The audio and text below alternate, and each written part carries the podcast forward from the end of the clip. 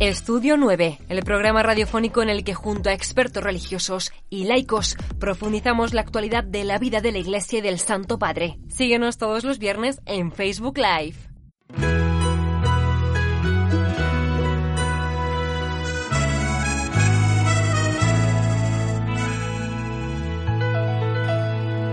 Queridos amigos de Radio Vaticana y Vatican News, bienvenidos a nuestro programa semanal Estudio 9 en el marco del viaje apostólico del Santo Padre a Portugal en ocasión de la 37 Jornada Mundial de la Juventud Lisboa 2023.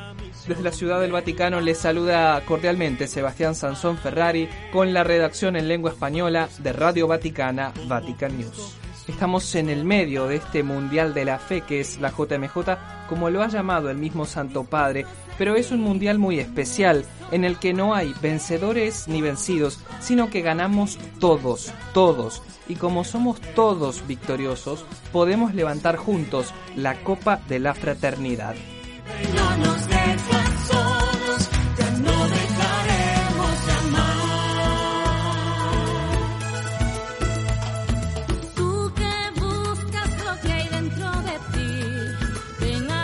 Para no perderse ningún detalle de este Mundial de la Fe, no se olviden de seguirnos en nuestro sitio web www.vaticannews.va es, en nuestras redes sociales, Facebook, Twitter, Instagram, nuestro canal de YouTube, en la app de Vatican News y en nuestros informativos diarios.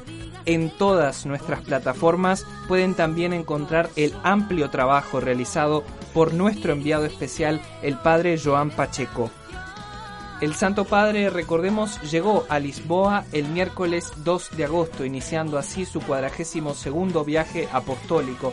Allí fue recibido por las autoridades, se reunió con el presidente de la República, con la sociedad civil, con el cuerpo diplomático y presidió el rezo de las vísperas en el monasterio de los Jerónimos con los obispos, los sacerdotes, los consagrados, las consagradas, los seminaristas, los diáconos y los agentes de pastoral.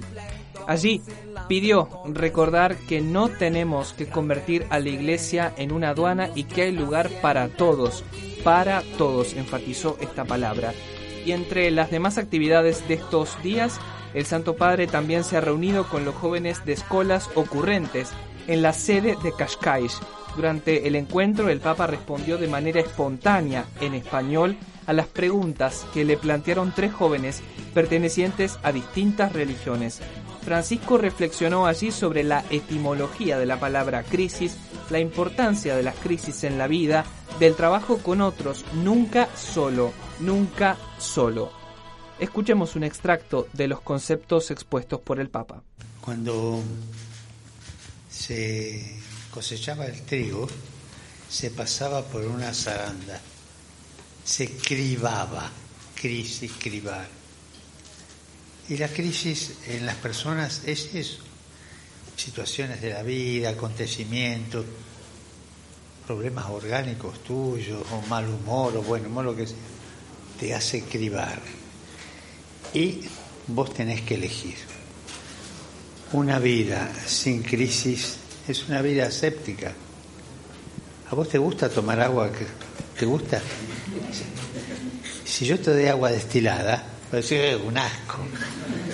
El agua destilada es un agua sin crisis. Una vida sin crisis es como el agua destilada. No tiene sabor a nada. No sirve para nada, sino para guardarla en el ropero y cerrar la puerta.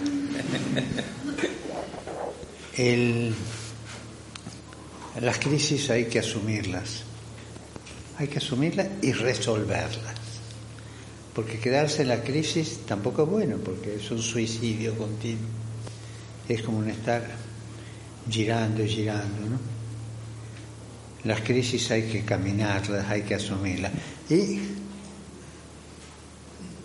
raramente solo. Y eso también es importante en el grupo de escuela. Caminar juntos para enfrentar crisis juntas, resolver cosas juntas y seguir adelante y crecer juntos. Y bueno, adelante.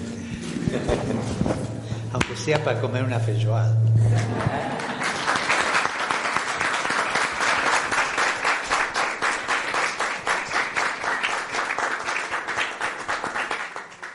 ¿Se dieron cuenta de que se están preparando para jugar un mundial?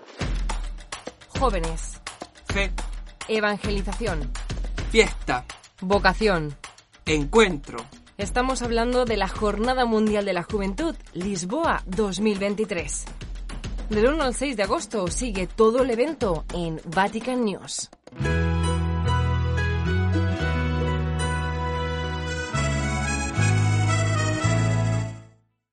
El Papa también enfatizó la necesidad de ensuciarse las manos para no ensuciar el corazón, a partir de una descripción de la parábola del buen samaritano. Y ninguno de nosotros está eximido de ser un buen samaritano. Es una obligación que todos tenemos. Cada uno tiene que buscarla en la vida. Pero uno que termina su vida como buen samaritano, perdió. Perdió como en la guerra. Resulta que el buen samaritano se encuentra este tirado en el suelo. Pero antes pasó un levita, pasó un sacerdote y estaban apurados. No le dieron bolilla. Pero más que estaban apurados, no podían tocarlo porque había sangre, un hombre vivo. Y según la legislación de ese tiempo, el que tocaba la sangre quedaba impuro, no sé por cuánto tiempo, y tenía que purificar. Entonces eso le impedía cumplir sus deberes, no tocar. Morite, pero yo no te toco, soy puro, no me quedo. Morite, pero soy impuro, no me quedo. No se olviden eso. ¿Cuántas veces puede pasar por nuestra mente? Morite, pero soy impuro, no me quedo. ¿Cuántas veces se prefiere la pureza ritual a la cercanía humana? Bueno, se nota que viene un samaritano. Los samaritanos en la mentalidad de esa época eran atorrantes, eran todos atorrantes, eh, negociantes, no eran puros de mente, de corazón, eran marginados. Y este se para y lo ve y dice la historia que sintió compasión. Morite, yo cuido mi pureza, sintió compasión. Le dejo la pregunta, ¿qué cosas a mí me hacen sentir compasión? ¿O vos tenés un corazón tan seco que ya no tiene compasión? Cada uno se responde. ¿Mm? Y entonces, ¿qué sucede? Él lo lleva a una, a una posada y él le consigue en el hotel de ahí, del pueblo ese, le consigue una pieza. Y le dice, mira, yo voy a pasar dentro de tres días de vuelta. Le dice al hotelero, pues toma, te pago esto, y si hace falta más a la vuelta te lo pago. Este atorrante era un buen pagador. Entonces tenemos los ladrones que matan, el buen samaritano que lo cuida, el levita y el sacerdote que se van para no quedar impuros. Y Jesús dice en el reino de los cielos, este entra, porque se movió a compasión. Piensen un poco esta historia. ¿Dónde estoy yo acá haciendo daño a la gente? ¿Dónde estoy yo acá sacándole el cuerpo a las dificultades reales? ¿O me ensucio las manos? A veces en la vida hay que ensuciarse las manos para no ensuciar el corazón. Y como en todos los viajes apostólicos, cada jornada del pontífice está llena de encuentros memorables más allá de los eventos oficiales programados. Son sorpresas, porque el amor de Dios es así, sorpresa, siempre sorprende, como lo afirmó el mismo Papa Francisco en la ceremonia de acogida a los jóvenes en el Parque Eduardo VII. Amigos, quisiera ser claro con ustedes que son alérgicos a la falsedad y a las palabras vacías. En la iglesia hay espacio para todos, para todos.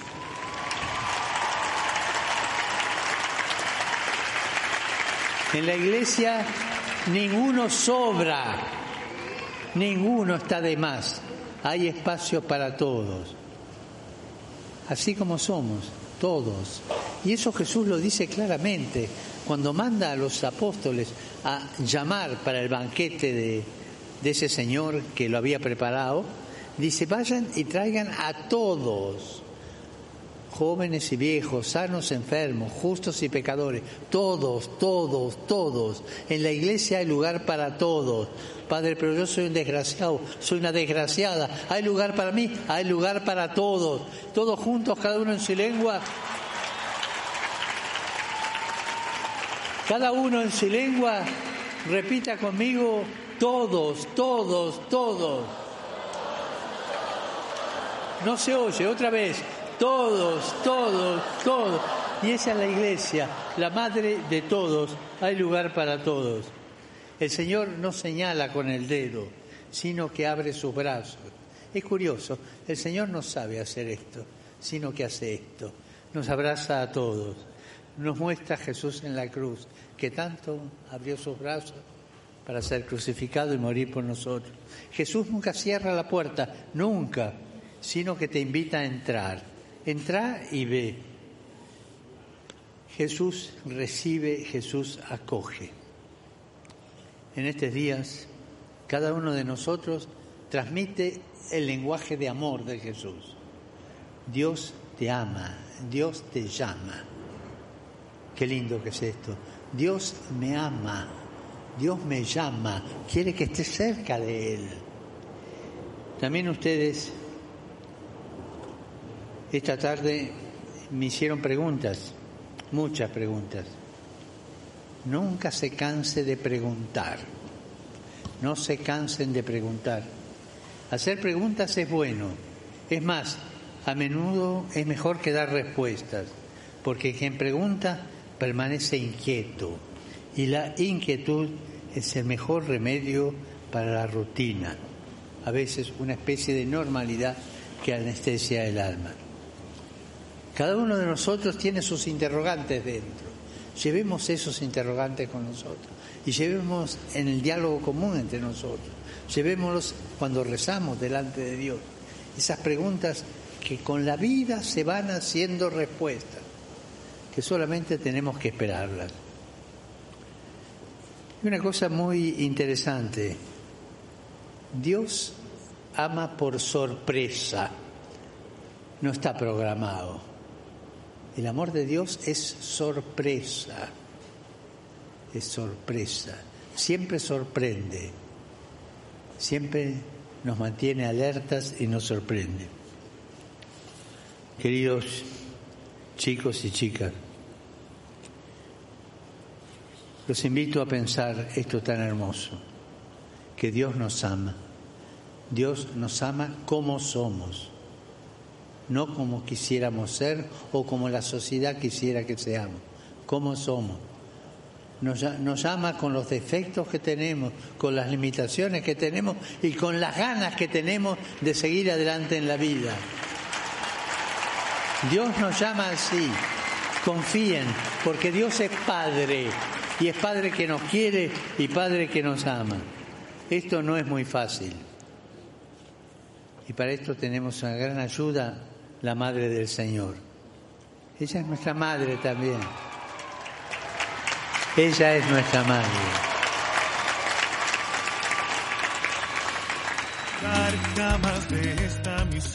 Y así, queridos amigos de Radio Vaticana, Vatican News, llegamos al final de nuestro programa semanal Estudio 9 en el marco del viaje apostólico del Santo Padre a Portugal en ocasión de la Jornada Mundial de la Juventud, la JMJ de Lisboa 2023. Un saludo muy especial a todos los jóvenes de América Latina, el Caribe, España y demás eh, regiones de habla española que han peregrinado a Lisboa para participar de la JMJ y el deseo de que sea una experiencia realmente transformadora, este Mundial de la Fe.